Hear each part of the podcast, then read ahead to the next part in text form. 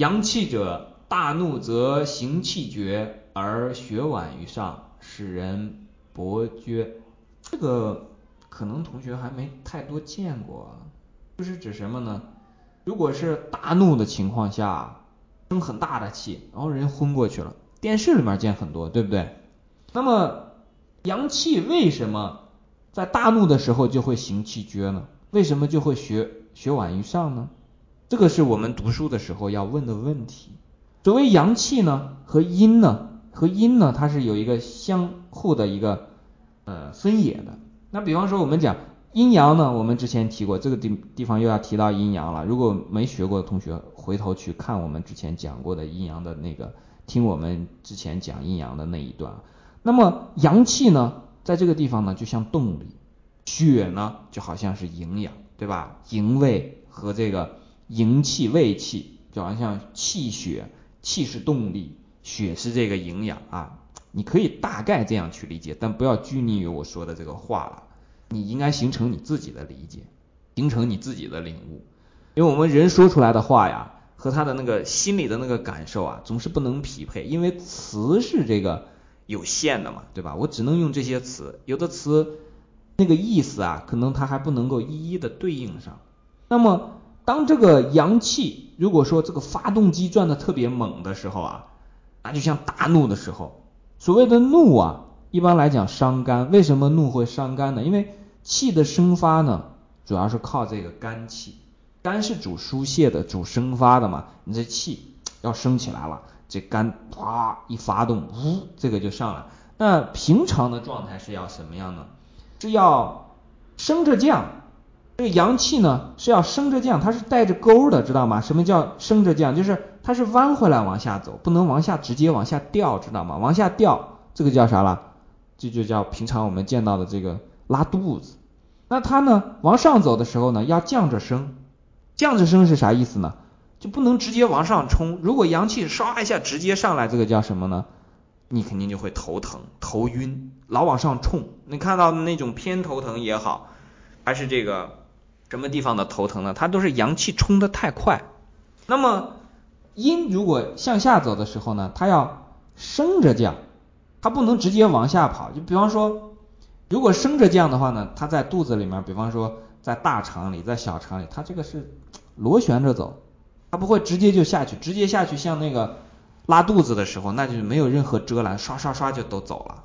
那这个时候人的身体是受不了的。如果是直接冲上去，不是这种。缓缓的上来啊，所以这个时候我们记住有另外一个词叫什么呢？叫做和为贵。在这个地方用在身体上是什么和呢？气血和，阴阳和，阴阳和，气血和，营卫和。哎，这很好呀，这个和是很宝贵的。你如果气血和，不会大怒，对不对？不会说唰一下这个气就上来了，结果上来之后呢，为啥行气绝？你用劲儿用太猛了。对不对？本来应该是，哎，一点一点的推动这个气呢，气在血，气为血之帅，气在前面领着这个血走，哎，他在前面走，然后后面跟着。我们看经常有仪仗队啊，仪仗队前面有一个这个拿着那个指挥的，是吧？啊，前面走，然后这个领着后面这个队。如果是大怒这种情况呢，相对于这个仪仗队就是啥了？前面那个领着那个，噌一下就跑到这个一百米的速度跑跑跑走了，后面的这个仪仗队、军乐队跟着他根本跟不上，那这时候肯定就相互隔离了，隔绝了之后呢，这时候呢会出现什么情况？血会这个所讲的这个这个血是拥在了上面，因为前面的那个该带领的跑掉了。他跑掉呢，也不是说白跑，它起了一些坏的作用。然后这个时候呢，血本来是要靠着这个气来引领的，气跑掉了，这个动力跑掉了，结果呢，把血淤在了那里。那这时候我们知道，有的时候是这种什么脑梗，有这种情况。脑梗的情况呢，还和这个还不太一样。这种所指的呃大怒则行气绝呢，它是指普通的情况，像有的时候的那种脑梗啊，它其实。很多时候是和另外一个问题，就是人们的血本身是怎样的相关。如果血的这个里面的这个脂肪太多，那这个时候这个就容易出现这种出现这种薄厥。那如果不是薄厥，那如果来个厚厥是啥样的呢？那直接就半身不遂了。后面其实有讲到，后面讲到的呢，我不翻页了，到时候大家自己去看，就是使人偏枯，就是我们所讲的半身不遂。如果说这个脑梗为什么在很严重的时候就出现这种半身不遂、瘫痪的这种情况，就在这个地方。那我们看到这里呢，我们看这个就说是烦恼和大怒呢，都是讲我们平常的一些生活的这个这个习惯。平常呢不能够出现这种，就是说哎看见这个也不顺眼，看见那个也不对，哎到处都是这个牢骚和抱怨，这种情况呢有百害无一利，没有什么用处的。你抱怨完了你也解决不了，那但是呢却会对自己的身体造成损伤。那这时候你。有没有办法清静则治一治？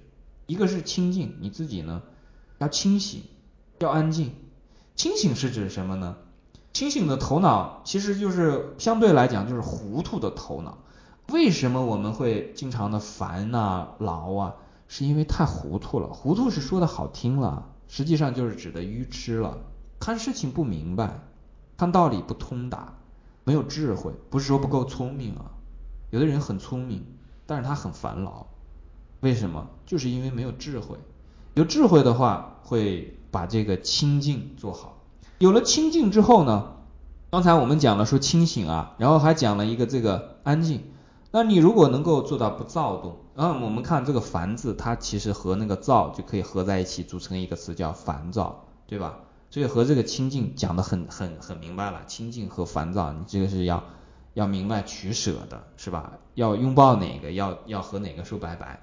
那你如果能够做到这个安静，做到不烦躁呢，那么自然就会产生一个什么呢？你就会有志向，你会有自己的志意，你会有自己的理想。有的时候呢，没有理想，你要反省一下，是不是因为我太不清净了，太烦恼了？那烦的东西是什么？劳的东西是什么？这些东西啊。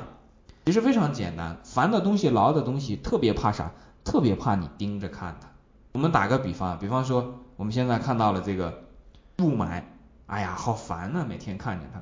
那你就盯着看这个雾霾，是吧？我我说的盯着看，不是说用眼睛去盯着看了，而是说你仔细的看一下这个雾霾，分析一下，想一想，沉下心来想一想，为什么会雾霾？如果你真的想和这个雾霾说拜拜，真的有那么难吗？然后中国为什么这么多地方都有雾霾？你慢慢想一想，想一想你就会明白，如果你一直把这个雾霾天天在这儿抱怨下去，其实雾霾也不会有什么变化的，没什么用处。那你有的人可能到此为止他就放弃了，哎，反正也就是这个样子，那他可能去做自己的事情。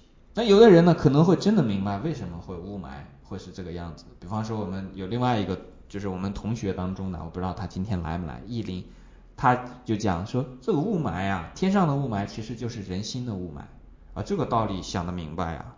你想明白了这个这个道理之后，这雾霾不会去烦你的，因为很简单了，既然雾霾就是天上的雾霾，就是心里的雾霾，很简单了，把心上的雾霾去掉，是不是？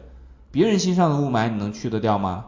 能去掉啊，那你就去，去不掉就算。你自己心上的雾霾能不能去掉，这是自己决决定，自己可以说了算的嘛，对吧？你把自己心上的雾霾去掉，你的天空就没有雾霾，就这么简单。好，让你劳神的事情，比方说那天的那个老师啊，他是他这个学生这样啊，家长这样，这个让你劳神的事情，像这种情况这还好办，因为那个家长那个学生，他毕竟不是你的这个至亲之人，你的至亲之人如果出现了问题，那这问题解决起来麻烦一些。家长学生嘛。管不了你就不管了，对吧？因为那个有教育制度的问题。最怕的是什么呢？是怕你自己的这个家人使你操劳。那最操劳的是什么呢？是你自己让自己操劳，就自己的欲望啊，那就像一个绳子拴在自己脖子上，不停的勒着。刚才我们讲述这个这个，一个是讲这个狗绕着追着自己的尾巴，举了一个例子。另外一种情况就是自己把自己的这个脖子拴着，然后。拉着往前走，你拉着那个绳子是什么呢？就是你的欲望。这种欲望是因为什么原因导致呢？就是因为你不清净、不清醒，或者讲你没有看清楚这个欲望的本质是什么。如果你看清楚了这个欲望的本质，这个这个欲望这个绳子啊，立刻就消失了，待不住的。到那种时候，你就解脱了。所以我们明白了这些解决这种烦恼啊，解决这种怒啊，解决这些东西的这个办法途径之后呢，你可以使自己变得健康的，这是很简单的事情。实际上这里面的烦劳大怒，在佛学当中讲的就是什么呢？就是贪嗔痴。贪是什么？贪心欲望嘛。嗔是什么？嗔心，就是嗔怒的心，就是指的大怒。什么是痴嘛？就是说白了就是傻，知道吧？他说的这个痴啊，就是不明道理，很多事情这个这个道理不明白，自以为很聪明，但实际上里面的并没有这个智慧。如果有智慧的话，它非常简单的一点，汤天之气清净则治一治。所以呢，这些方法呢，《黄帝内经》里面都已经告诉大家了，大家呢在读的时候啊，自己可以去这个从中。汲取对自己有用的这个东西，然后呢，我们因为之前的那两个学群已经满了，现在呢是有一个新的这个学群，新的学群的这个群号呢是 QQ 群号是幺九二五二六零六七幺九二五五二六零六七，然后我们还有一个小班群，小班群呢要求是比较高一些的，就是说。小班群，你进来不要以为说啊，我到这小班群可以学更多的东西，是可以学更多的东西。但小班群呢，就是说意味着你对自己的要求更严格，意味着你可以学到更多的这个入阶的这个内容，而不像现在我们所讲的这个入学群啊，入学群就是大家先进来，然后随便看一看，随便学一学，看缘分，对吧？但如果是进了这个小班群之后呢，那自己就一定要严格要求了，很多的细处不能够放过。